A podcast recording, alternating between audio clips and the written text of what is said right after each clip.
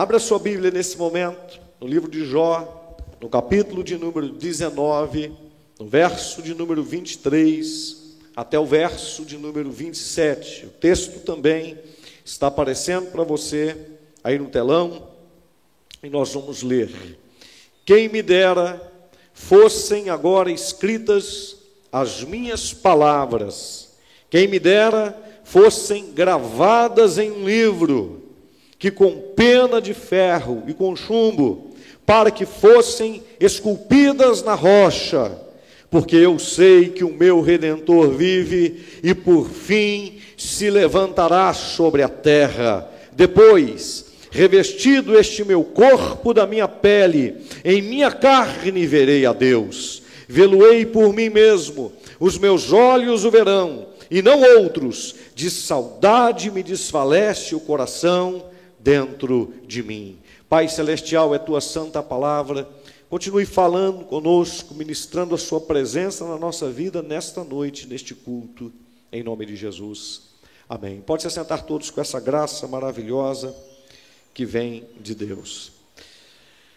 Enquanto nós vivemos aqui neste mundo, nós teremos perguntas, perguntas e perguntas. Eu quero dizer que uma, de uma certa forma, de uma certa maneira, até o final da nossa vida, nós teremos mais dúvidas, e eu quero frisar que essas dúvidas aqui não querem dizer incertezas a respeito de Deus, não é disso que eu estou falando. Mas incertezas a respeito de como são as coisas, como elas procedem, como elas acontecem. Eu estou falando dessas dúvidas do sentido do nosso pequeno conhecimento diante da grandeza de Deus e do que diz respeito a essa própria terra, essa própria vida que nós vivemos aqui. Nós teremos mais incertezas nesse sentido do que certezas. Mas isso não importa. Nós só precisamos de uma certeza: de que nós entregamos a nossa vida para o Senhor Jesus e de que o nosso futuro está selado com Ele, está selado nele e que aquilo que nos aguarda é muito maior do que qualquer coisa que nós possamos imaginar, que possa passar pela nossa mente, pelos nossos pensamentos. É essa certeza que nós precisamos. E quando a gente pensa nisso daqui, o Jó, que nós estamos pregando sobre ele nesse final de ano, ele tinha condições em nível de conhecimento de saber muito menos do que nós. Não estou falando do relacionamento individual com Deus, porque isso é pessoal. A maneira que nós nos relacionamos com Deus, isso é pessoal. E o Jó tinha um relacionamento com Deus maravilhoso, um relacionamento com Deus assim irretocável. Não é disso que eu estou falando. Mas, por exemplo, o Jó não tinha as revelações que nós temos hoje da completude do texto sagrado, das Escrituras. Ele não tinha isso. Ele não tinha. O Jó ele não tinha o conhecimento da batalha espiritual que acontece no mundo espiritual da maneira clara e objetiva que nós temos hoje. O Jó ele não sabia como é que Deus iria cumprir o seu plano de redenção para toda a humanidade. Ele nem imaginava quando é que o Messias, o Cristo, iria nascer. Ele não imaginava como seria a obra do Messias, a salvação.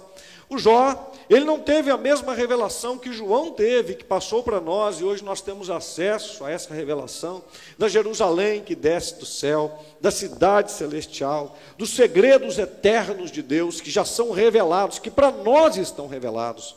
Então, nós, meus queridos, nós vivemos uma parte do tempo extremamente especial, extremamente maravilhosa.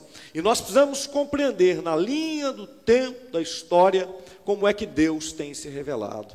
E existe uma pergunta, uma pergunta que todo ser humano faz e que todo mundo de uma certa forma gostaria que fosse diferente nos tempos de hoje. Como quem viveu lá atrás também gostaria de viver um tempo, o tempo áureo, o tempo da revelação como nós vivemos hoje que é o tempo em que quase 100% das profecias bíblicas já se cumpriram. As pessoas não viram isso acontecer. Os profetas falaram de coisas que iriam acontecer lá na frente, que iriam acontecer lá no futuro. Citando algumas coisas, por exemplo, quando a palavra de Deus, o Senhor falava a respeito, olha, não coma determinado animal assim, assim, assado, dessa forma, né? Por exemplo, um exemplo, só um exemplo pequeno. Não coma o peixe que tem couro. Naquele tempo o Senhor não explicou o porquê. Hoje a gente sabe que os peixes que têm couro, eles são aqueles que são os lixeiros dos mares. São eles que fazem as, as limpezas, né?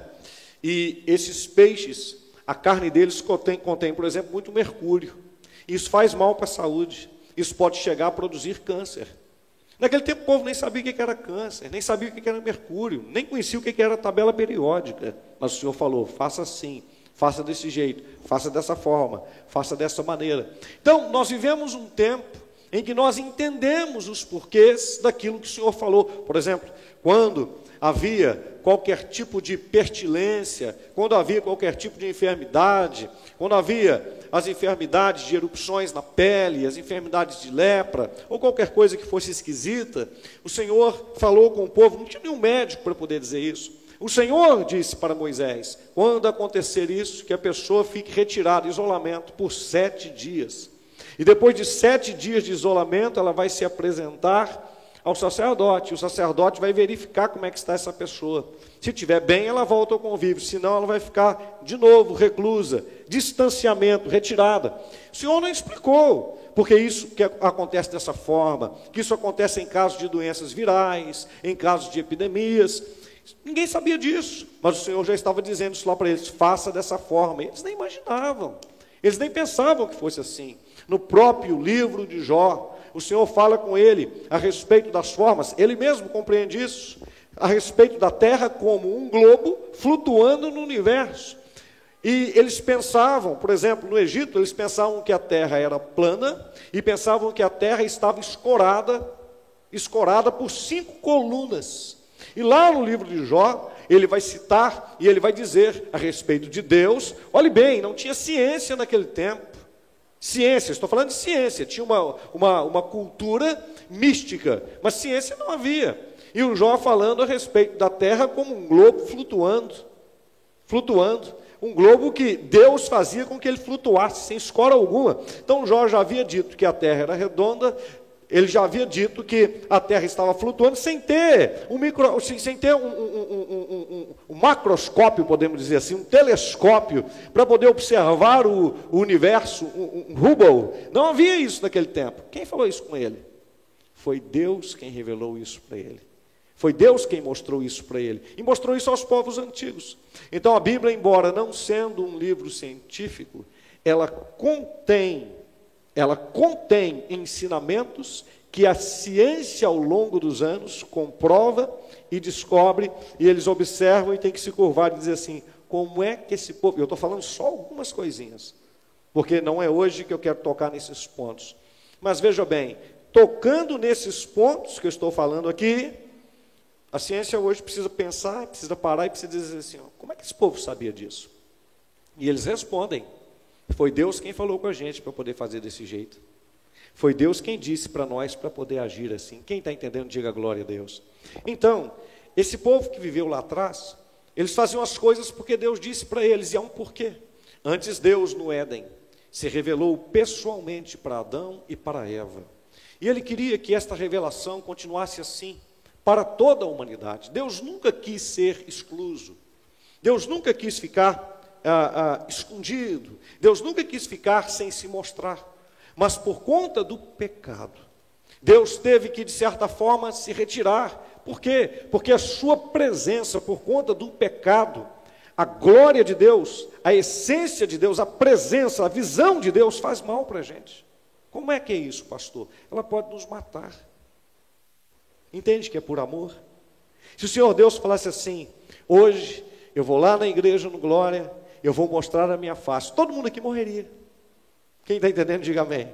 Na hora que Deus se manifestasse, você abrisse os olhos e visse o Senhor, você morreria na hora. A gente não suporta isso. Então Deus precisa que a gente esteja vivo por um propósito. Então ele se revelou lá para Adão, lá para Eva, queria se revelar para todo mundo, mas por conta do pecado houve uma separação entre o homem e Deus. E como é que Deus começou a falar com a humanidade? Não só com Adão, não só com Eva, mas ele falava com as pessoas.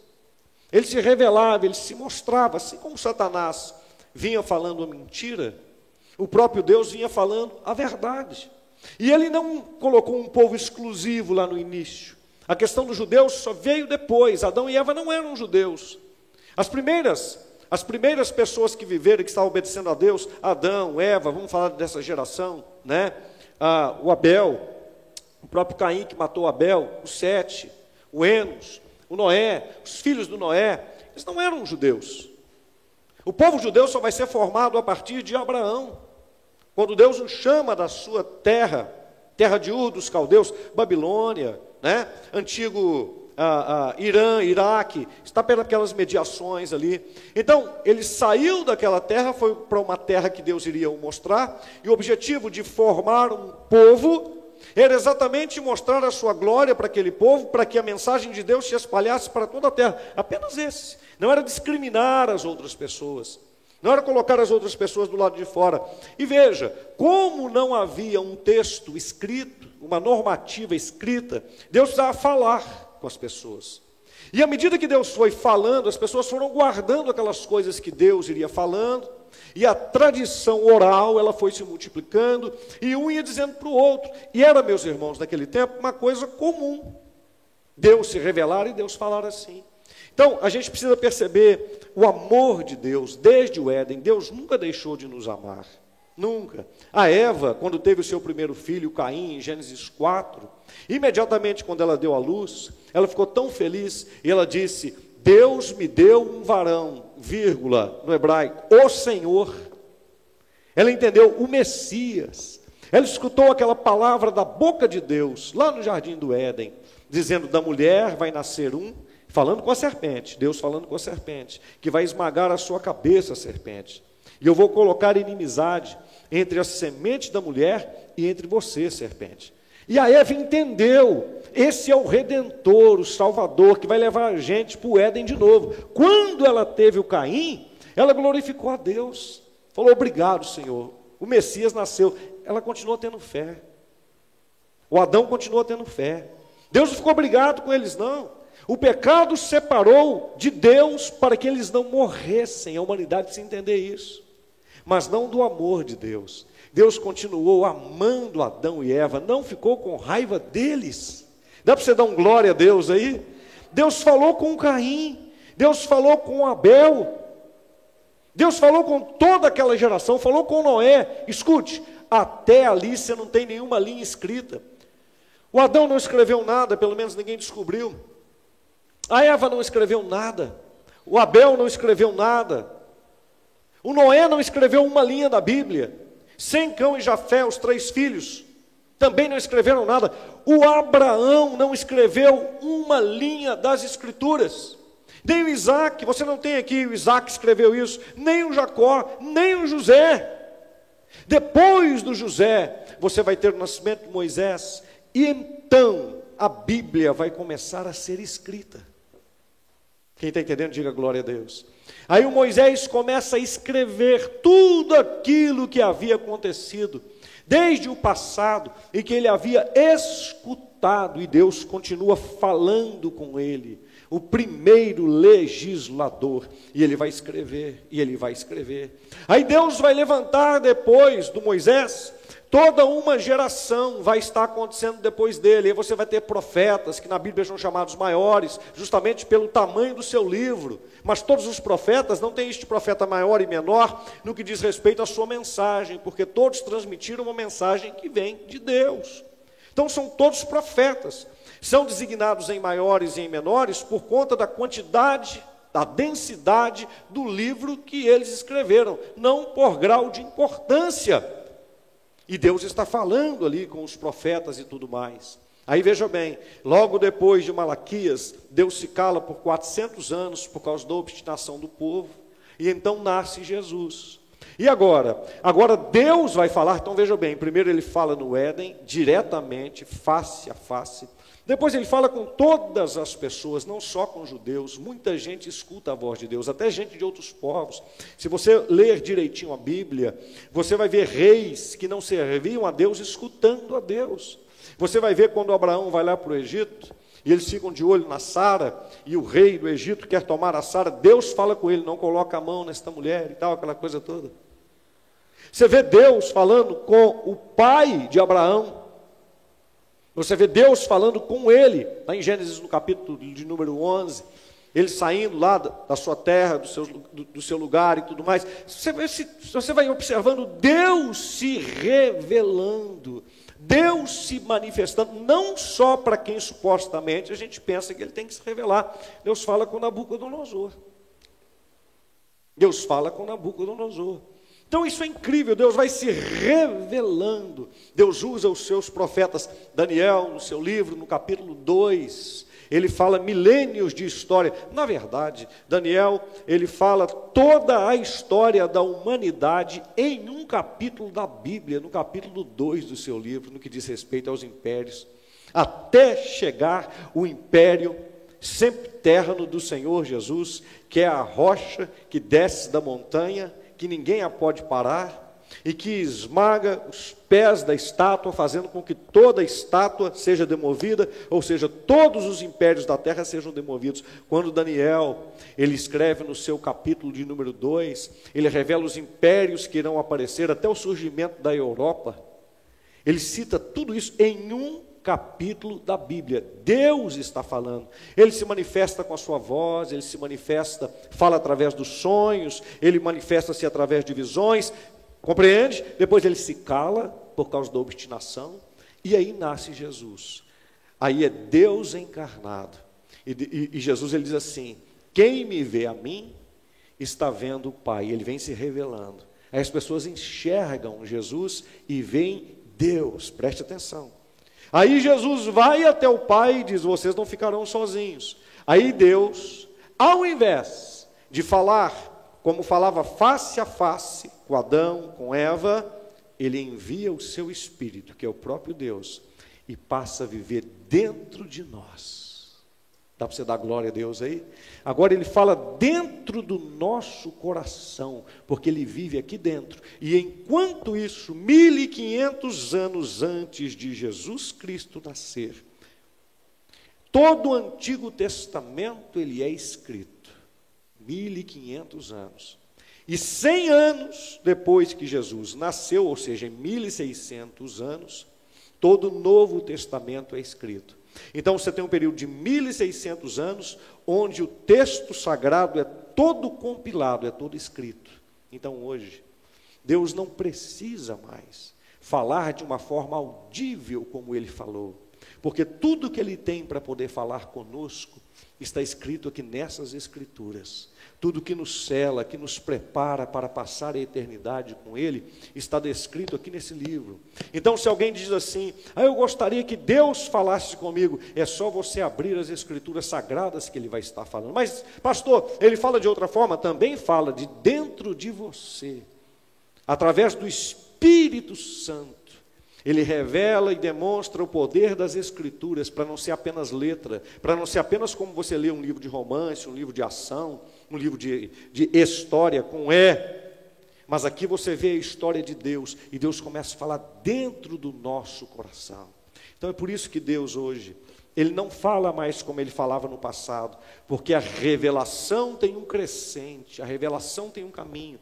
Até chegar em quê, Pastor Robson? Até que a gente caminhe com o Senhor, a ponto de nos despedirmos deste corpo de uma forma ou de outra, e aí então nós vamos de novo, como no início, ver o Senhor face a face. Glória a Deus. Passar com Ele toda a eternidade. Jó, ele viveu lá nesse início, sem saber tudo o que iria acontecer lá na frente. Então, ele não sabia das batalhas que aconteciam no reino espiritual, a forma que elas passavam, que se passavam. Ele não sabia dos reinos que iriam se configurar. Eu e você, irmãos, nós conhecemos coisas que as pessoas lá no passado viveram, e elas olharam para isso sem entender o que estava acontecendo. Milhares e milhares de judeus viram o Messias nascer debaixo das suas barbas e não o reconheceram, até hoje. Daquele tempo até hoje, porque elas não tiveram a revelação que nós tivemos a oportunidade de ter do Senhor, vivendo neste tempo agora, de dar ouvidos à voz de Deus. O tempo que você vive é muito especial, é muito maravilhoso. Ninguém pode se desculpar. Ninguém pode dizer que tem menos de Deus hoje, porque Deus é justo. O tempo que você vive hoje é um tempo áureo, é um tempo da revelação. Viu? Não se menospreze. Meus irmãos, existem muitas poucas profecias para se cumprir. Muitas poucas. Nós somos o povo que menos pode dar desculpa. Lá atrás, a pessoa podia dizer assim: ó, será que isso vai acontecer mesmo? Será que é verdade? Será que essas coisas vão se cumprir? Eu e você não. Quando nós examinamos, examinamos as Escrituras, foi o que Jesus falou com aquele povo: examinais as Escrituras, porque vós cuidais ter nelas a vida eterna, ou seja, o retorno à origem de Deus. E ele disse: E elas é que testificam de mim, ou seja, elas atestam quem eu sou e o que eu vim fazer. A geração que menos pode dar desculpa para Deus é a geração que mais dá desculpa para Ele. Este ato foi muito bonito, foi inspirado pelo Senhor. Quando você percebe aqui essa questão né, de que o vilão sou eu, isso é muito apropriado para esse tempo de agora, mas extremamente apropriado. Porque se tem uma geração, preste atenção na responsabilidade, hein? Se tem uma geração que tem tudo para não ser vacilante, se tem uma geração que tem tudo para não ser fraca, se tem uma geração que tem tudo para ser cheia do poder de Deus, é essa geração. Porque a esta geração foi revelada a sabedoria de Deus em todos os tempos. Você é privilegiado. Diga glória a Deus. Valorize muito mais o que, que você tem. Você pode chegar na sua casa hoje e buscar a Deus no seu quarto e Ele vai se revelar para você. Você pode acordar de manhã e agradecer a Deus pela presença dEle e ter a convicção que Ele vai estar com você o dia inteiro.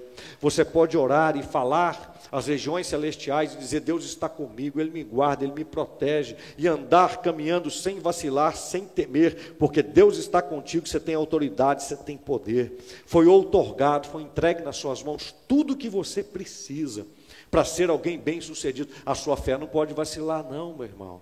A sua fé não pode ser aquela fé fraquinha, não, meu irmão. Você não pode viver e andar com Deus por coisas. Você tem que andar com Deus por quem Ele é. Porque se tem uma geração que não pode dar desculpas, é essa geração. Se tem uma geração que tem tudo para ser poderosa, dá para você dar glória a Deus aí, é essa geração. Essa é a geração do poder de Deus. É por isso que nessa geração tem a igreja de Jesus e tem o remanescente, que é a igreja poderosa dentro da igreja, que é a igreja que entendeu isso e que vai ser tão apaixonada por Deus, tão comprometida com o Senhor. Meus irmãos, a gente fica olhando para o passado e dizendo assim: ó, que coisas maravilhosas que aconteceram, como Deus se manifestou. Eu quero te dizer algo aqui, profetizando isso na sua vida, não profetizando porque eu torço para acontecer, profetizando porque está nas Escrituras Sagradas. Você não imagina o que esta geração vai provar de Deus. Você tem tudo, meu irmão, tudo, e não tem desculpa nenhuma para poder buscar o Senhor Deus, o Todo-Poderoso. Hoje, nesta mensagem falando sobre os mistérios não revelados, eu vou entrar em três aspectos apenas, porque não vou entrar nesses todos esses detalhes que comecei a citar na introdução, a respeito de coisas que Deus falou lá atrás e que só depois a ciência foi confirmar isso, porque é o que eu tenho dito para você toda a comunidade científica, histórica e tudo mais, se for pegar a questão da historicidade da Bíblia, não existe nenhum livro que tenha ponto de vista histórico tão poderoso quanto as Escrituras Sagradas. Não existe. Não existe. Inclusive, um fato novo a respeito, por exemplo, do povo hitita. A Bíblia é o único livro que cita a respeito desse povo. E muitos das comunidades, eles olharam isso e diziam assim: ó, tá vendo? Isso aqui é um livro figurativo, porque esse povo nunca existiu. Aí pesquisaram bem, pesquisaram bem e tiveram que dar o braço a torcer, porque descobriram que esse povo existiu Existiu por um período curto de tempo, 400 anos aproximadamente, e esse povo desapareceu sem ninguém saber absolutamente como, mas acharam inclusive as ruínas de onde esse povo existiu. Mais uma vez, a Bíblia é o único texto é o único texto dessa terra que fala a respeito deste povo. Nenhum outro tem. E confirmado. Dá para você poder aplaudir o Senhor? Então não tem como ninguém discutir historicidade, ciência, conhecimento, do que está nas Escrituras Sagradas. O que está escrito e que ainda não foi descoberto, o será. O será. Mas o que é interessante é que a maioria do texto sagrado, do que foi escrito, tudo foi provado, foi colocado na balança, foi colocado nos crivos, nos crivos mais absolutos que você possa imaginar. E Deus quis que acontecesse assim. E tudo, todos os fatos chamados pelo mundo acadêmico de contraditórios, de estranhos, de esquisitos, de fantasiosos, foram confirmados por aqueles que disseram: Isso aqui é mentira, isso aqui é fantasia. Todos.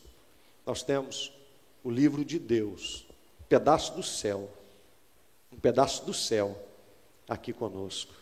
Eu amo essa palavra, irmãos. Ah, como eu amo essa palavra. Isso aqui é um pedaço do céu, aqui na terra. Isso aqui é Cristo, o Verbo vivo, revelado para nós nas Escrituras Sagradas. Então, dentro desses mistérios, na verdade, eu vou falar sobre três coisas, redenção, na verdade, sobre duas: redenção e remissão. Só dois aspectos para a gente poder entender. E a aplicação da redenção e da remissão na vida da gente, baseado no que Jó falou. Então, Jó, ele vira e ele diz assim: Porque eu sei que o meu redentor vive, isso aqui é uma coisa espetacular, e por fim se levantará sobre a terra. Ele está falando isso aqui. Ele viu alguma coisa em Deus aqui, ele percebeu alguma coisa espiritual aqui que ele não explica, ele não fala com ninguém, mas que é uma revelação de Deus. Com certeza Jó conhecia a promessa do Messias, e ele esperava o seu cumprimento, ele esperava por redenção. E quando ele fala isso no hebraico, redentor, ele fala Ogoel Radam. A palavra para redenção, a sua base é a palavra Goel. Esse termo, Ogoel Radam, é um termo hebraico para a palavra redimir, semelhante à palavra redentor. E a Bíblia hebraica e a tradição rabínica, elas descrevem esta palavra como um parente relativo, apto, a restaurar os direitos perdidos por uma pessoa próxima. Então escute. A palavra redenção a palavra redentor, no texto bíblico, não é uma palavra, é uma pessoa. Diga assim: quando a Bíblia, fala comigo, quando a Bíblia cita redentor, não é uma palavra, se refere a uma pessoa. E que tipo de pessoa? Um parente apto a restaurar os direitos perdidos a uma pessoa próxima.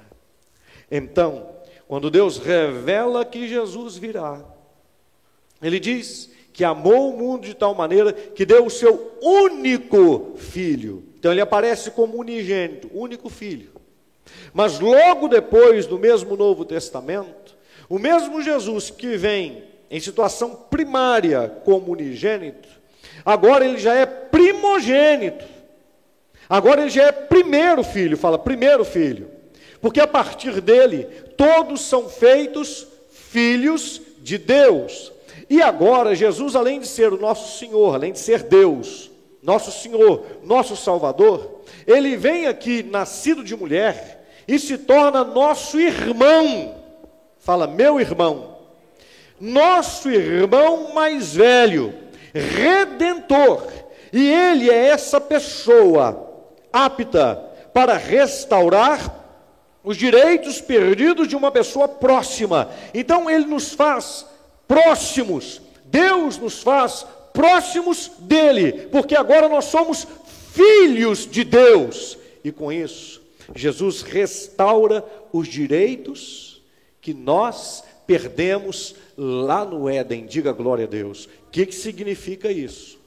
Que em fato, os direitos que você tem diante de Deus foram todos restaurados.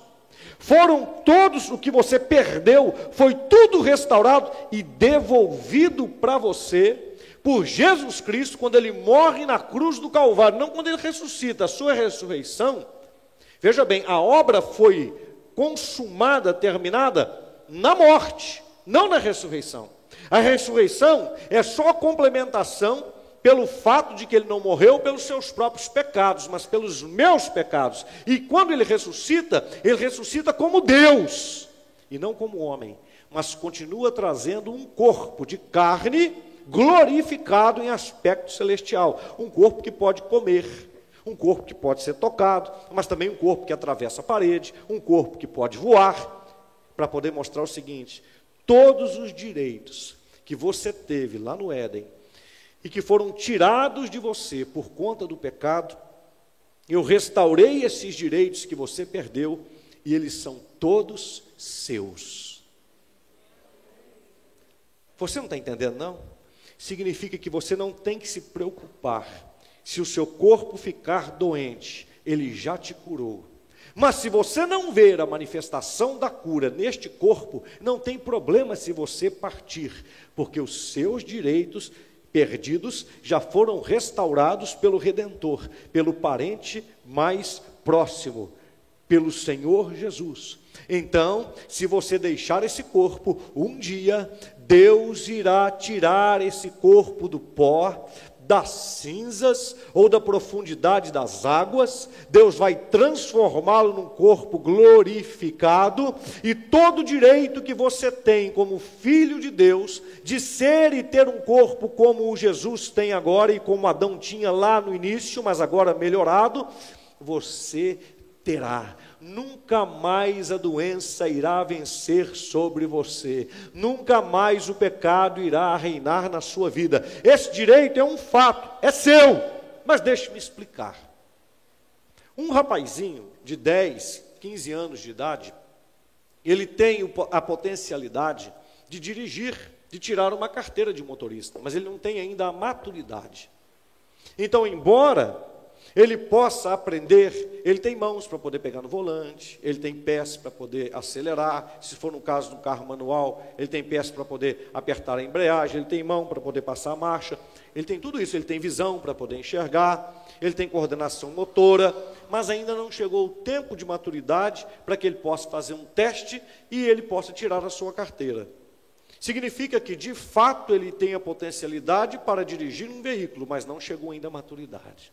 Um menino, um rapazinho, uma mocinha de 5 anos de idade, já tem dentro de si toda a capacitação para ser pai e para ser mãe. Não, pastor, com 5 anos ele não pode ser. Não, tudo que ele precisa está dentro dele, mas não está ainda desenvolvido. Mas ele vai crescer, esse menino vai chegar na puberdade, essa menina vai chegar na puberdade, ela vai menstruar. E quando essa menina passar a menstruar, a capacitação para ser mãe, que já estava dentro dela, não surgiu do nada, já estava lá desde o dia que ela nasceu.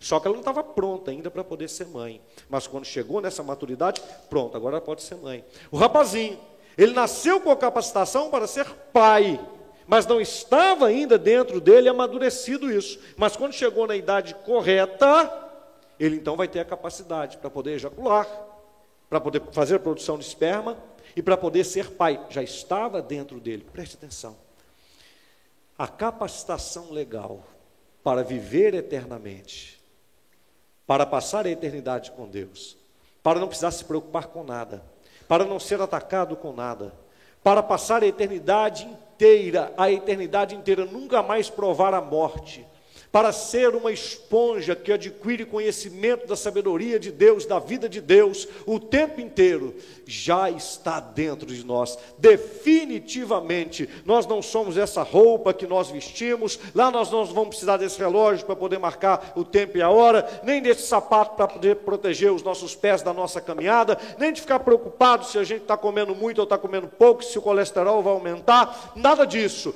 porque a potencialidade para viver viver uma vida que nós não conseguimos nem ao menos imaginar, já foi colocada dentro de nós. Quem está entendendo, diga amém. E é isso que tem que nos mover. Esta alegria. Jó viu isso. Ele entendeu isso. Redenção. Diga, redenção é uma pessoa. Diga, redenção é meu Senhor Jesus. o meu parente, o meu irmão, que restaurou os meus direitos perdidos. Dá para você dar glória a Deus aí? Dá para você aplaudir o Senhor? Agora veja. Como é que você tem que andar com Deus? Sabendo que isso tudo é seu? De cabisbaixo? Reclamando da vida? Enchendo a paciência dos outros? Quando a gente entende isso, isso é maturidade. Muda tudo. Mas as pessoas, para se sentirem seguras, elas olham assim: qual carro eu tenho, qual a casa que eu moro, quanto de dinheiro eu tenho no banco.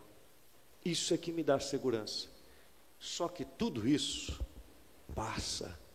Não é isso que nos dá segurança.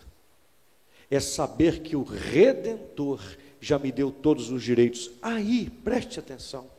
Eu posso desfrutar de tudo isso que eu falei aqui e que não é pecado porque estas coisas não ocuparão um lugar de primazia na minha vida, como não ocuparam na vida de Jó. É por isso que quando Jó perdeu toda a sua riqueza e até mesmo seus filhos, ele não pecou contra Deus, porque ele sabia que o seu redentor estava vivo. Louvado seja Deus. Ele sabia que por fim ele iria se levantar sobre a terra. Ele está falando da manifestação desse redentor. Isso era maior para ele do que tudo. Compreende? Como que esta sabedoria de quem é Deus, como a sabedoria do fato do que Deus fez, muda a história da nossa vida. É por isso que Jó não poderia ter um outro fim, um outro desfecho, que não fosse de novo ser restaurado ser devolvido para ele, inclusive tudo que ele tinha direito aqui nessa terra e de forma dobrada, porque Deus não tem problema com isso. É nós que desenvolvemos problemas com estas coisas. E quando, irmãos, falando do projeto de vida, que eu sempre digo para você, projeto de vida é um seminário de fé, de finanças e de prosperidade. Eu tenho te dito isso, meus irmãos, eu não quero, eu não vou eu não prego o que está fora das Escrituras Sagradas, eu me recuso a isso, eu não posso fazer isso em hipótese alguma. Então eu não posso pregar para você barganha, eu preciso pregar Bíblia. Você não tem que devolver o dízimo e a oferta para Deus como uma barganha, como se você estivesse provocando a Deus fazer alguma coisa. Deixe-me explicar isso para você. Nós pegamos o texto de Malaquias, capítulo de número 8, quando Deus ele diz assim: Olha, vós me deixastes a mim, vocês se afastaram, vocês me deixaram. E eles perguntam assim: Mas vós e os vossos pais? Eles perguntam: Mas onde é que nós te deixamos, Senhor? Aí o Senhor diz assim: Nos dízimos e nas ofertas. Aí o Senhor fala assim: Tornai-vos vós para mim, e eu me tornarei para vós. Mas aonde é que eles precisavam se tornar? Fala comigo, nos dízimos e nas ofertas. Agora vejam bem, meus irmãos, a espiritualidade desse povo estava extremamente rasa. Com, que, com quem é que Deus está falando? Com o seu povo. Mas em que época? O que, que esse povo está vivendo nesse tempo? Esse povo é um povo pós-cativeiro babilônico. Foi oprimido na Babilônia. Esse povo viu a sua terra sendo tomada, colocaram fogo em tudo. A sua terra se transformou em chamas. Esse povo viu o templo de Deus ser tomado, os utensílios serem todos levados embora. Esse povo passou pela maior humilhação que até então eles já haviam experimentado. Esse povo foi separado dos seus filhos, foi separado dos seus pais. Esse povo viu os seus, seus idosos né, o povo mais idoso, ficando todo ele na cidade de Jerusalém, a cidade queimada, uma miséria terrível. Esse povo que antes estava vivendo, aí a gente precisa considerar isso, como era a vida desse povo antes, regalada, maravilhosa, porque esse povo havia herdado a terra prometida, e tendo herdado tudo isso, eles deixaram Deus de lado porque eles se apaixonaram pelas riquezas, pela fama, pela glória. E um profeta se levanta diante de todos os outros e fala assim: escuta, vocês estão deixando Deus de lado, e Deus vai entregar esta nação nas mãos dos inimigos. Os outros profetas levantam e falam assim: jamais isso vai acontecer, porque Deus prometeu que colocaria o seu povo nessa terra, e que nessa terra deleitosa que mana leite e mel, seu povo deveria viver. Olha, nós entramos aqui com Josué. Josué nos deu essa terra. Eles entraram aqui, dominaram, as muralhas de Jericó caíram. Deus é poderoso, Ele vai nos guardar. Isso não vai acontecer, não. E o profeta dizendo: Olha, vocês estão brincando com Deus, estão deixando Deus de lado. Esse profeta foi perseguido de tudo quanto é jeito. Enfim, o que ele havia dito, o povo não converteu, não mudou o coração, aconteceu. E os babilônicos entraram ali e arrebentaram com tudo. Depois de 70 anos, eles voltam para sua terra, está tudo destruído. Aí o Senhor fala assim: Vocês me deixaram, vocês e o pai de vocês, os pais de vocês. Por quê? Porque eles amavam dinheiro.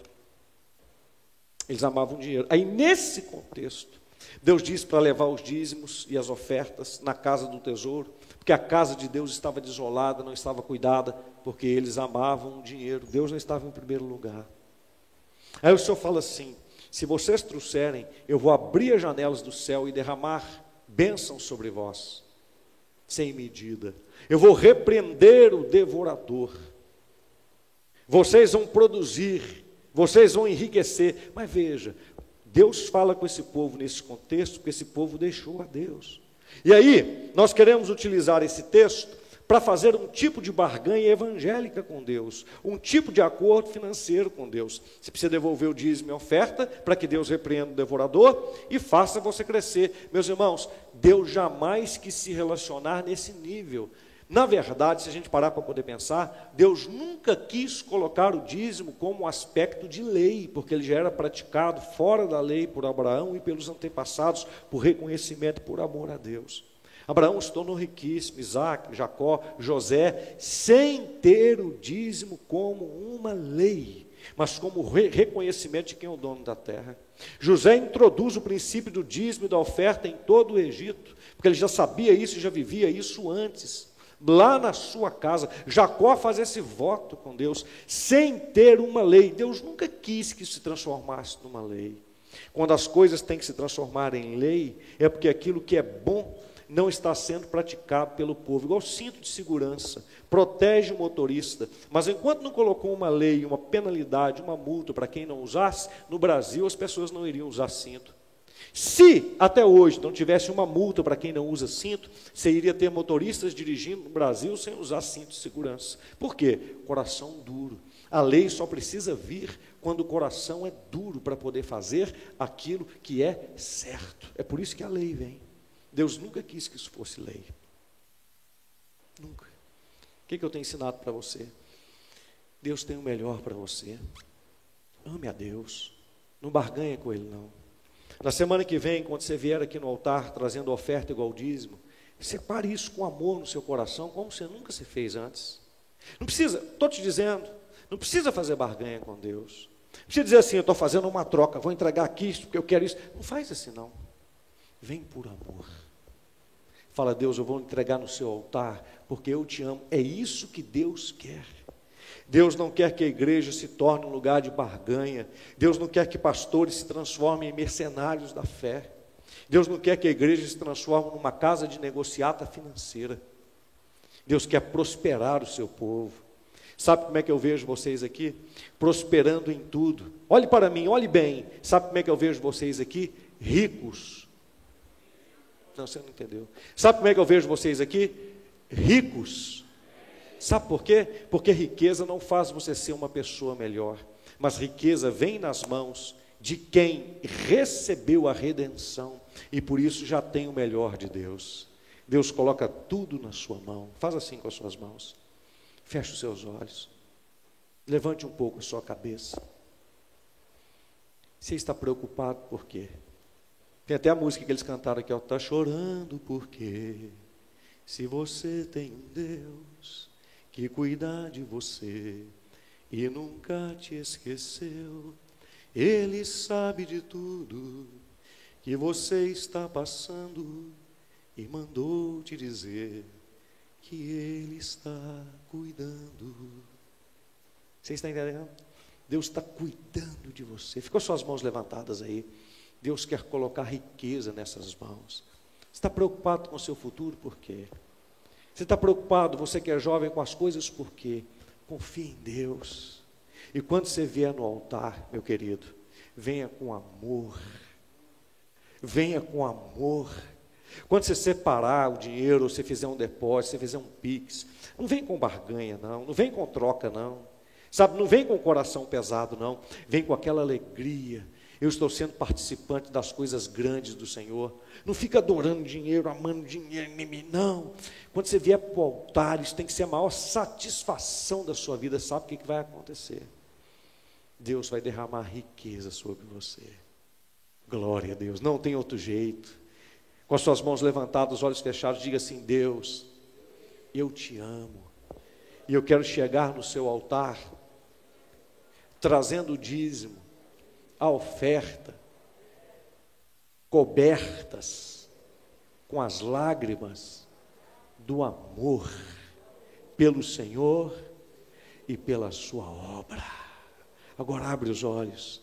Quando Abraão foi assim no monte para oferecer Isaac, e sem titubear foi oferecer, e Deus o impediu, diz a Bíblia, Deus já sabia, mas é para a gente poder saber. Deus disse assim: Agora eu sei que você me ama, porque não me negou o seu único filho. E a Bíblia diz que Deus entregou as terras do território de Israel, que nem hoje Israel tem mais, todas nas mãos de Abraão. Deus deu tudo para ele. Compreende? Eu prego sobre prosperidade, irmãos. Eu prego sobre riqueza, mas não sobre barganha, não sobre troca. Eu prego sobre prosperidade, irmãos, sobre riqueza, mas não para poder dobrar você, para você trazer um dinheiro e colocar no altar. Eu prego sobre prosperidade e eu prego sobre riqueza, porque eu sei quem é o Deus que nós servimos. E quando eu digo para você que Deus quer fazer de você rico, não é para poder encher seu coração de alegria por causa da riqueza, pelo contrário. É para mostrar para você que não é a cor da sua pele que impede você, não é o nível de estudo, a família que você cresceu, mas é que quando a gente serve a Deus, Deus quer nos colocar para administrar a terra que é dele. Diga glória a Deus. Ele deu a terra para nós. Então não tem nenhum problema você administrar grandes coisas, você ter muito dinheiro, você ter posses, você ter bens, desde que essas coisas não tomem o seu coração e não tenham você. Quem está entendendo, diga amém. Então a gente podia fazer subterfúgios aqui, a gente podia fazer reações humanas aqui, a gente podia fazer coisas emocionais aqui, para fazer você vir no altar, mas eu pergunto: funciona? Não. Mas o que, que funciona? O amor a Deus e a Sua palavra. Você que tem que entender isso. Tem que partir de dentro de você. Quem está entendendo, diga amém. Você tem que ter essa experiência com Deus. E é isso que eu tenho certeza que Deus quer que você experimente. Coisas sobrenaturais. E você fala assim: é Deus que está cuidando de mim. Aleluia. Eu não falo isso para você como uma experiência de um outro, não. Eu tenho vivido isso, irmão. Eu não tenho nenhum mérito nisso que eu digo para você que a gente não tem mérito nenhum. Mas eu sei o que eu estou pregando para você aqui. Eu sei o que eu estou te falando. Deus é bom, irmãos. Deus é maravilhoso, irmãos. Deus quer o nosso bem. Dá para você dar glória a Deus aí? Redentor é esse que nos devolve os direitos perdidos, os direitos originais. Isso é libertador, irmãos. Eu não vou criar uma relação com Deus uma relação com o Senhor que seja uma relação de troca, porque ela é mesquinha. Ela é mesquinha, mas a relação tem que ser pessoal, tem que ser comprometida. Eu vejo gente deixando de fazer coisas para Deus para trabalhar só para si. Você acha que Deus está perdendo alguma coisa com isso? Você acha que Deus está falando assim, ó, ai, o meu cotovelo está doendo porque você não está fazendo as coisas para mim? De jeito nenhum, meu irmão. Eu vou dizer, é a gente que deixa de ganhar quando a gente faz assim. É por isso que eu insisto com você, sabe, quanto mais a gente compartilha o Evangelho, quanto mais a gente faz as coisas de Deus com amor, irmãos, Deus não fica devendo nada para ninguém e a gente não deve fazer para Ele nos pagar. Mas servir a Deus é bom demais, irmãos. Fazer o melhor para Deus é bom demais, irmãos. Fazer com amor, com dedicação, sabe? Sem olhar, sem olhar, alguém está vendo, alguém. Não, irmãos, mas é tendo essa relação tão íntima com Deus que ela é gostosa. Não é para poder aparecer, é poder chegar diante de Deus e falar: Senhor, Senhor, sabe, a gente poder sentar diante do Senhor um dia e poder dizer assim, ó, Deus, eu procurei colocar o Senhor em primeiro lugar na minha vida. E foi de verdade, Deus. É isso. É bonito a gente ler Jó, é bonito a gente ler Abraão, é bonito a gente ler Moisés, mas mais bonito ainda é a gente aprender a colocar em prática essas coisas e a vivê-las. Pastor, por que, que o senhor fala do dízimo da oferta?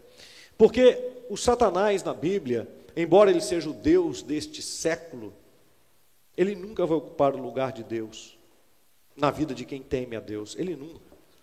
Mas o que, que ele faz?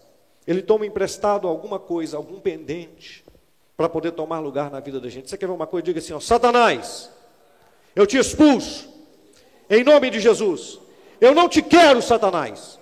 Eu não te aceito, Satanás. Em nome de Jesus. Vai embora. Mas quer ver uma outra coisa? Vou te falar de um outro Deus.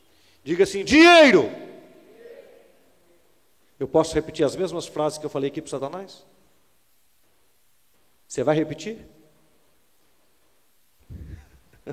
Vai? Esse você não vai expulsar. Esse você não vai mandar embora em nome de Jesus. Pastor, você está ficando doido? Quem está entendendo? Então é por isso que a Bíblia chama esse de um Deus. E a Bíblia diz que você não pode servir a Deus e a mamó, a Deus e as riquezas. Ela não diz que você não pode ficar rico. Porque senão ela iria se contradizer. Como é que não pode ficar rico se ele fez Abraão, Isaac, Jacó, José, Moisés e etc. Não rico, mas riquíssimo. Salomão. Ela ia se contradizer. E a Bíblia não tem contradição. Compreende? Mas como é que você expulsa a riqueza como sendo um Deus da sua vida? Quando você pega o dinheiro e porque você ama a Deus, você o coloca no altar. É por isso que Deus ele fala isso com a gente. Presta atenção. Diga assim: isso é uma lei. Mas quando é que a gente amadurece? Quando a gente não faz mais isso por ser uma lei, com medo. Esse é o povo de Malaquias. Tem crente que está no nível do povo de Malaquias. Eu estou fazendo, provando a Deus, fazendo aqueles testes, sabe? Vou te provar, né? vou colocar Deus no canto. Tá, isso é níveis de maturidade, meus irmãos. Níveis de maturidade. Mas quando a gente faz isso, tendo passado a etapa do povo de Malaquias, mas fazendo por amor. Aí você amadureceu. Compreendeu? Quando você recebe seu salário, você não separa só o dízimo. Você separa o dízimo e a oferta. E isso não acontece só uma vez no ano, no mês de dezembro, quando o pastor fala sobre o projeto de vida. Porque você entendeu. E quando você entende, você não tem medo. E quando você não tem medo, é porque você tem fé. E quando você tem fé, você move o mundo espiritual. Escute, aí você coloca mais no altar e naturalmente Deus coloca mais, faz assim, nas suas mãos. Porque a semente vem, a colheita vem de acordo com a semente. É só isso. Compreende o que, que esse pastor quer que você entenda? Compreende o que, que esse pastor quer que você prove? Diga assim: Deus diz, para prová-lo nisso. Só precisa provar Deus quem não tem experiência com Ele. Eu não preciso provar Deus nisso. Eu sei quem Ele é. Ele não precisa provar para mim. Eu sei quem Ele é. Glória a Deus. É isso que eu quero que você entenda. É isso. Quanto mais você retém, menos você tem. Quanto mais você entende, mas tem que ter um entendimento. Fé. Sua vida muda. É exatamente isso que o Jó viveu a vida dele inteira. Ele entendeu isso. A fé que Deus restaura. Veja, depois Revestido este meu corpo da minha pele, em minha carne, verei a Deus. Isso aqui é remissão. É o ato ou ação de perdoar e redimir. E a origem de remissão, falamos sobre redenção, é uma pessoa. Agora, o que é remissão? É a obra desta pessoa que redimiu. A remissão é a obra do redentor. E o que é isso? É a ação de pôr no caminho de novo, estabelecer o recomeço. Então, nós vivemos a redenção porque um irmão mais velho veio e restaurou os nossos direitos de origem. Fato. O que, que é a remissão? Esse irmão restaurou os direitos e agora nos colocou no caminho de volta e com condições para caminhares, para fazer esse caminho. Não é da nossa força. Remissão é isso. Ele nos devolveu para esse caminho de volta. Eu posso recomeçar. Eu quero ler um versículo antes. Porque se voluntariamente continuarmos no pecado, depois de termos recebido o pleno conhecimento da verdade, já não resta mais sacrifício pelos pecados. Agora, o que é continuar no pecado? É continuar no erro, no caminho errado, mesmo sendo redimido. É, Tentando me lembrar aqui quem que exatamente disse. Eu acho que foi Spurgeon. É, ele falou o seguinte, ele falou o seguinte, eu não posso, tipo isso, eu não posso ser amigo daquele que matou o meu melhor amigo. Diga assim: os meus pecados mataram o meu Senhor. Agora olhe para mim. Como é que eu vou ser amigo do pecado? Sabendo que os meus pecados levaram para a cruz a pessoa que eu mais amo, que é Jesus. Mas ele tinha que morrer, pastor? Tinha. Mas foram os meus pecados que levaram lá. Compreende? Eu estou parafraseando com essa frase do Spurgeon. Se voluntariamente, Hebreus 10, 26 continuarmos no pecado depois de termos recebido o pleno conhecimento da verdade, já não resta mais sacrifício pelos pecados. Como eu disse, essa geração é a menos, é a que tem menos motivo para dar desculpas, mas é a geração que mais flerta com o pecado. É essa. Irmãos,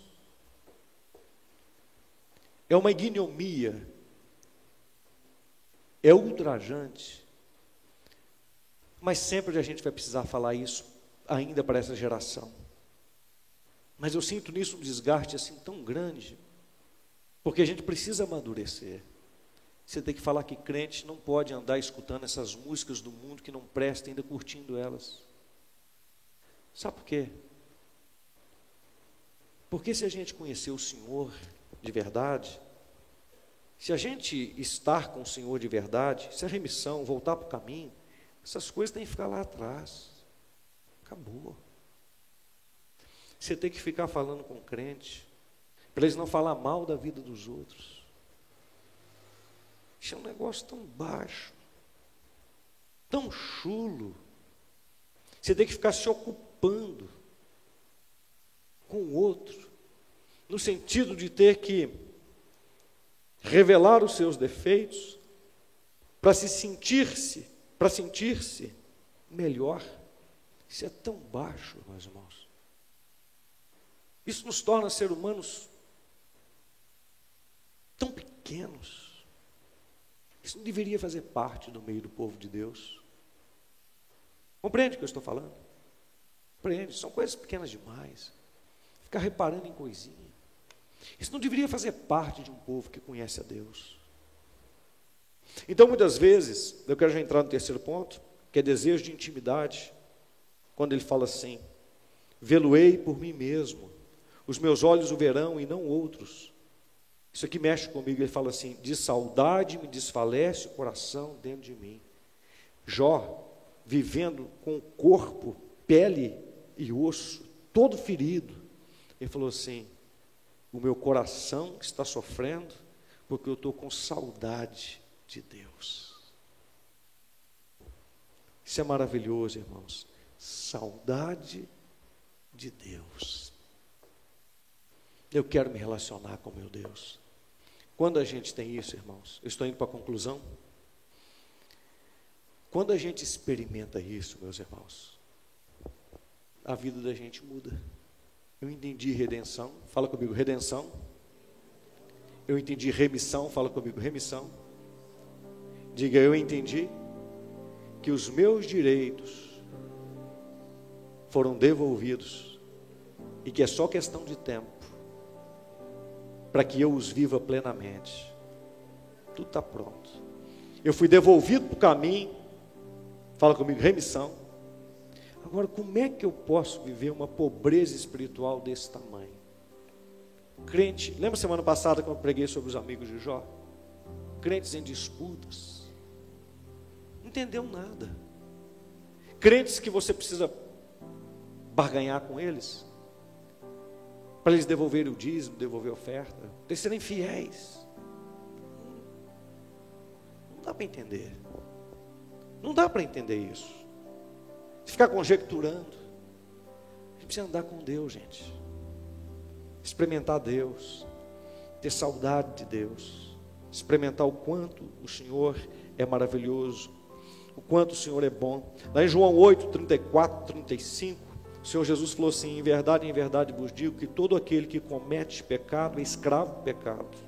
Ora, o escravo não fica para sempre na casa, o filho fica para sempre. Sabe o que Jesus está mostrando com isso aqui? Que um dia pecado não vai fazer mais parte nenhuma da vida da gente, porque nós somos devolvidos à condição de filho, e é o filho que vai viver na casa permanentemente. Mas às vezes a gente não entende isso, ainda tem comportamento de escravo. Porque é escravo que está falando assim, ó, isso aqui é eu que tenho que fazer ou é outro escravo que vai fazer? Quem está trabalhando mais ou quem está trabalhando menos? Entendeu? Às vezes nem filiação a gente compreende direito. Quer andar com Deus, quer servir a Deus. Então não adianta. É válido, tá? Você fazer cursos, ensinamento, ah, vou fazer um curso aqui para melhorar o casamento. Legal. Mas se for restaurado o amor a Deus, como Jó falou, meu coração está desfalecido de saudade. Está resolvido. Está resolvido o casamento.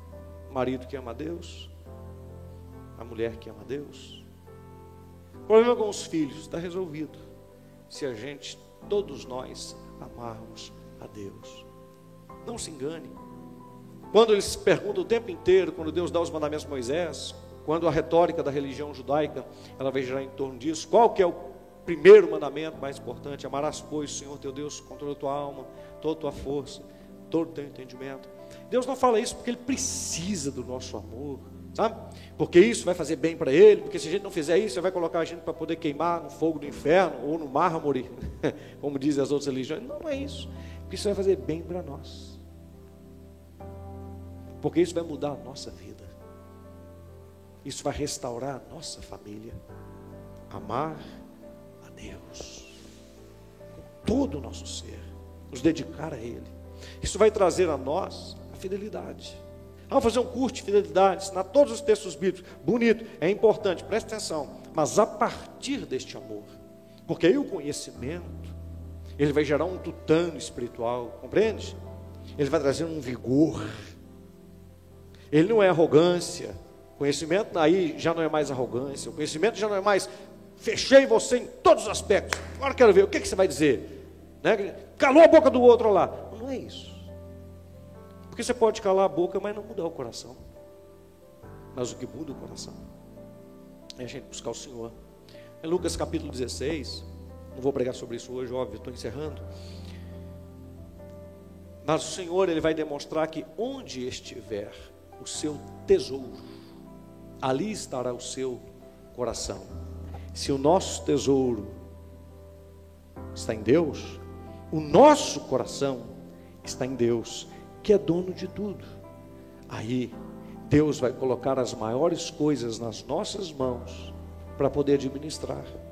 Por quê? Porque Ele pode confiar em nós. Ele sabe que ele não vai ser trocado. Compreendeu? É assim que a gente produz um projeto de vida. Que eu estou falando do aspecto espiritual. É isso que tem que estar ali sobre tudo isso. Então, tudo o que nós dizemos, será inútil se não for confirmado pelo que nós fazemos. Tudo o que nós dizemos será inútil se não for confirmado pelo que fazemos. Quem disse isso foi um homem que foi muito usado por Deus, Jonathan Edwards, veio no século 17, um período de muito avivamento. Porque o que faz a diferença na sua vida é a prática, é você colocar em prática, confirmar através da prática aquilo que você fala. É isso que faz de você um cristão forte, vigoroso, poderoso. É isso que faz diferença na sua vida. Compreende? E é isso que nós precisamos experimentar. Aí, nós vamos nos lembrar que a gente vai ter fome, sede de conhecer e de provar a Deus, e que isso cada vez mais vai melhorar a nossa vida e vai nos dar uma vida muito mais profunda. Mas que nós só vamos conhecer uma pequena fração de fração, enquanto nós vivemos aqui nessa terra e nesse corpo, de quem é Deus. Só uma pequena fração. Mas essa pequena fração, com sinceridade, com amor, ela pode mover muita coisa aqui nessa terra, muita coisa aqui nesse mundo. Mas você tem que se lembrar disso. O que me espera é muito maior, o que me espera é muito maior. Eu tenho certeza que foi isso que moveu o coração dos discípulos, do povo primitivo e de quem mais andou e conheceu a Deus aqui nessa terra, que não é nada difícil, tá? É querer. O que moveu o coração dessa gente é isso. É saber que por mais que eu conheça, é uma pequena fração, é muito pouco, mas esse pouco me dá uma satisfação suficiente para poder viver toda a minha vida aqui, na presença dEle. Isso é projeto de vida. Deus tem grandes projetos para você. Incentivo você a colocar no seu, no seu celular, procurando aqui onde é que eu deixei o meu. Está aqui.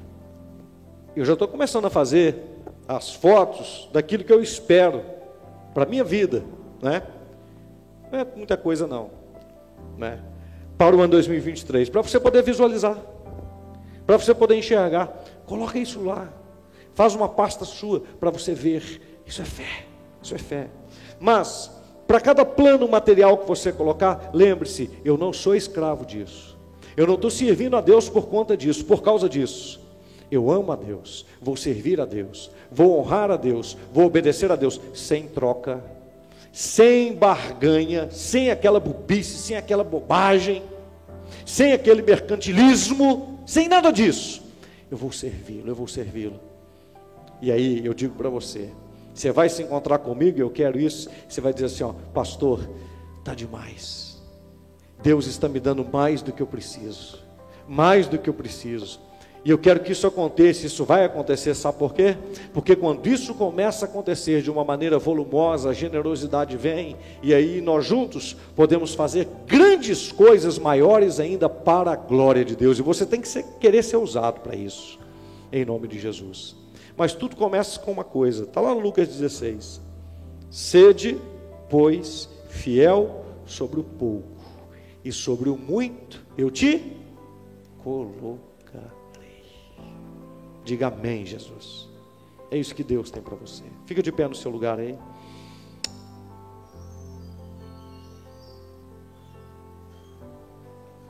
Feche os seus olhos.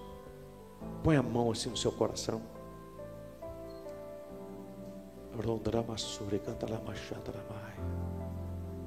Você pode amar a Deus, meu irmão. Você pode querer o Senhor com todo o seu ser. Você é livre, ninguém pode amarrar você, ninguém pode prender você, você é livre. Glória a Deus. Começa a falar com Deus agora. Começa a buscar o Senhor aí agora, como igreja, como seu povo. Senhor, nós te agradecemos por essa presença tão maravilhosa do teu Espírito aqui no nosso meio, Pai.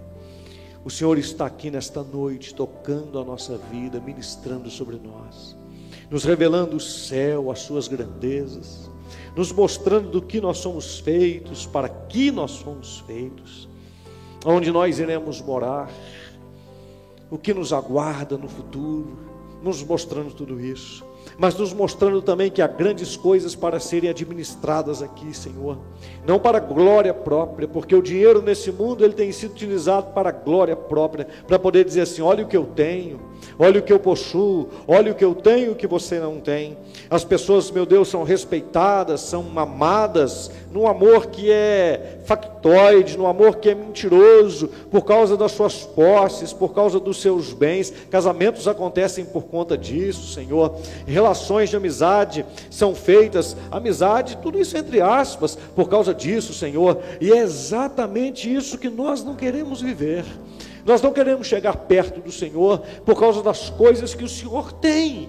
Nós queremos andar contigo por quem o Senhor é, sem nenhum tipo de interesse, meu Deus, porque isso é um amor verdadeiro, Pai. E quando existe esse amor verdadeiro, aquele que tem compartilha com o que não tem, porque ama. Como o Senhor Deus não precisa de nada que nós temos, como o Senhor Deus não tem nenhum interesse em coisa que nós podemos dar para o Senhor, e o Senhor é o doador, é o dono de tudo. Quando nós nos relacionamos contigo por amor, simplesmente nós entramos nos teus tesouros de uma forma natural. É o filho junto com o pai, é o pai junto com o filho. Não precisa mais pedir, não precisa reivindicar, não precisa dizer é meu, você tem que fazer, porque o Pai que absolutamente tem tudo, simplesmente nos abre do seu bom tesouro e nos diz: administra para mim, filho. Administra para mim, filho. Eu ministro isso sobre a sua vida agora, igreja, em nome de Jesus para que você administre grandes coisas em nome de Jesus. Comece a andar como quem administra grandes coisas, administrando as pequenas, sendo fiel no pouco, honrando a Deus com a sua vida, fazendo as coisas para Deus com dedicação, não olhando para ninguém, não buscando aprovação de ninguém, tapinha nas costas de ninguém, mas servindo a Deus e servindo aos outros com toda dedicação, com todo amor meu Deus, que esta igreja que viva isto no poder do nome de Jesus. E experimente isso no poder do nome de Jesus, que esta bênção floresça no coração do seu povo, Pai. E aqui neste lugar, aonde o Senhor tem nos dado revelação, brote o resultado da revelação em prática, em vida. É o que eu oro e ministro no nome de Jesus. Quem recebe isso, diga amém, Jesus. Hoje de manhã, depois que eu preguei essa mensagem, veio um pessoal novo aqui na igreja, nem sei quem que é, pessoas de máscara, né? E nem estivesse, porque são, gente, são pessoas novas. Aí a pessoa procurou a administração da igreja e falou assim: Eu quero fazer um, um, um pix. Na hora. Aí a gente leva as coisas muito a sério, né? Assim, você quer que imprime para você consagrar no altar? Aí a pessoa nem sabe, mas o que é isso? Como é que funciona isso? Aí a pessoa explicou, né? como é que é e tal. Não, você pode imprimir, pode chegar no altar, pode colocar. A pessoa diz assim: é, é, eu não sei se é daqui, se não é, a gente vai até fazer um contato, né, para dizer precisa de alguma coisa, podemos orar e tal. Enfim, mas a pessoa fez, fez isso, movida pelo Senhor. Eu achei uma coisa tão bonita. Aí o pastor Leri me procurou e falou assim: Olha, pastor Rob, a gente tem que ter mais gente na igreja para poder receber essas pessoas assim, explicar e tal, como se fosse um grupo, né? Eu disse assim para ele: é, Meu amigo, o que eu estou procurando na Igreja do Glória é justamente não ter esse tipo de grupo. Ele diz, mas isso seria bom, não? Não, não é que não seria bom. O que estou procurando na Igreja do Glória é ter uma igreja onde todo mundo faz isso. Não é o Pix, não. Onde todo mundo diz assim para a pessoa: servir a Deus é assim, consagrar é assim, ir no altar é assim. O que eu menos estou procurando nessa igreja é ter que ter títulos ou ministérios para que as pessoas façam as coisas. O que eu mais estou procurando nessa igreja é pregar para ter filhos que têm saudade, paixão com Deus e que isso vai sair de dentro dos poros naturalmente, sem precisar falar e tal, e tal, e tal. Eu louvo muito a Deus, porque eu tenho visto isso, uma geração generosa, procurando servir ao Senhor. Você compreende? Eu não quero títulos e cargos e tal, pode acontecer, mas eu quero mais do que isso, irmãos. Eu quero uma igreja que abraça, que entendeu, que faz, que flui. Isso é igreja. E eu quero fluir junto com essa igreja, em nome de Jesus. Quem está entendendo, diga amém. Isso é fé, isso é finanças, Isso é prosperidade. Isso é projeto de vida. Sabe essas coisas pequenas? Ah, irmão, você vai vir na igreja, vai vir. Não. Acabar a obrigação. Isso é o caminho da maturidade. E entrar. Isso é o caminho da espiritualidade no nível do amor. Compreendeu? A que hora que você vai chegar no culto? O que, você vai fazer? Acabou a obrigação. Quando eu digo acabar a obrigação, é porque a obrigação, aí sim ela vai ser bem feita. Porque ela é feita com amor. Eu citar uma outra coisa, uma outra, uh, uh, uh, uma outra fala com você, uma outra, uma outra frase do Carson. Ele diz assim: é, Eu não gosto de usar o termo um Deus. Isso é pessoal. Tá certo? Sempre digo para você, eu trato Deus no singular, porque ele para mim, ele não é um Deus. Ele é o Deus único. Os outros para mim não existem. Mas o Carson diz assim: não se barganha com um Deus que não precisa de nada. Ele foi muito cirúrgico. Fala comigo, não se barganha. Eu só vou mudar isso aqui. Fala, não se barganha com Deus que não precisa de nada. Hã? Você só barganha com quem precisa de alguma coisa. Então, o que menos a igreja deve fazer em relação a Deus é barganhar. Por quê? Isso aí. Por quê? Porque ele não precisa de nada. Então, como é que a gente chega até ele? Com amor, com dedicação. E ele cuida. E ele faz. Olha para mim. Seu futuro já está garantido.